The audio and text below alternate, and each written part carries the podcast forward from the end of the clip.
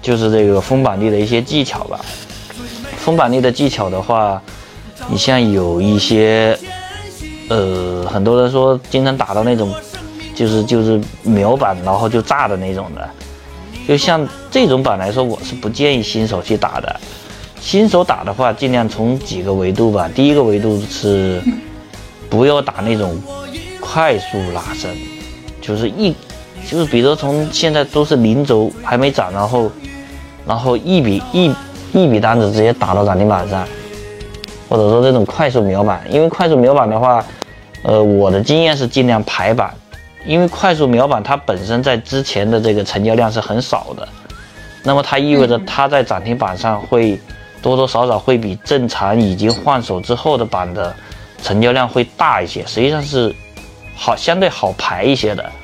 所以这种板我是建议直接直接去，如果要打的话，去排板，不要直接冲。第二的话就是这种快速板的话，最好是有板块效应。当然你在它冲的很快的时候，你当时还不能确定这个板块能不能起啊。但是你在它上板之前，或者在那，在那拉的这个过程当中，你多多少少你在之前看盘的时候，因为我平时看盘的时候，其实我在到处点，就到处看的，到这点到这看的话，是多多少少能够知道今天有哪些板块在动。那像这种突然拉起来的板，你至少在当时你应该有一个判断是，它对应的关键板块今天的一个情况如何。如果这个板块毫无动静，甚至说大部分还很差，或者说，比如说板块里头有三十个票，这三十个票就两个红的，别的都是绿的，你觉得这个秒板上去它能封住吗？这个封住的概率很低的。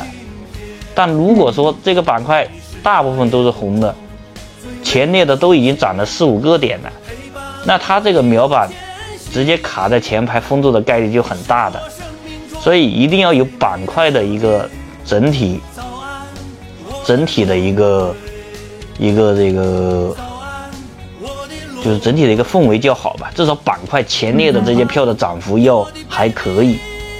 这种秒板是可以去去冲一冲的。因为这种秒板一般是板块的一个先锋吧。